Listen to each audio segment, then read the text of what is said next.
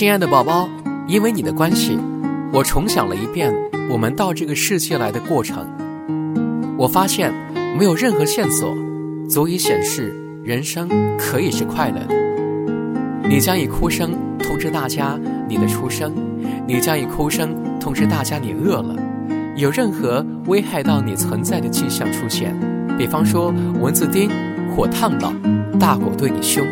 你都会用哭来提醒别人，帮你解除危险。笑是派不上用场的，这样的警报装置会一直设定到我们死，所以我们很容易烦心忧愁。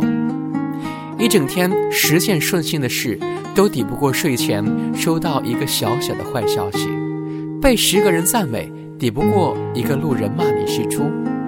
我们的快乐不持久，不坚固，相反的。我们的不快乐才有助于我们在险恶中生存。住在山洞的穴居人，如果笑嘻嘻地陶醉在花香鸟语中，而不理未熄灭的灰烬冒出的黑烟，或者不理埋伏在洞口的毒蛇，那他和他的婴儿真的不容易活很久吧？忧愁是我们的防御开关，而快乐呢，什么也不是。原来快乐是一场误会呀！是我们自己变出来的把戏呀！我们被设定的是要烦心忧愁，而不是感觉快乐呀。宝宝，我们完全可以不信邪，你出生的时候就大笑三声，来破解一下吧。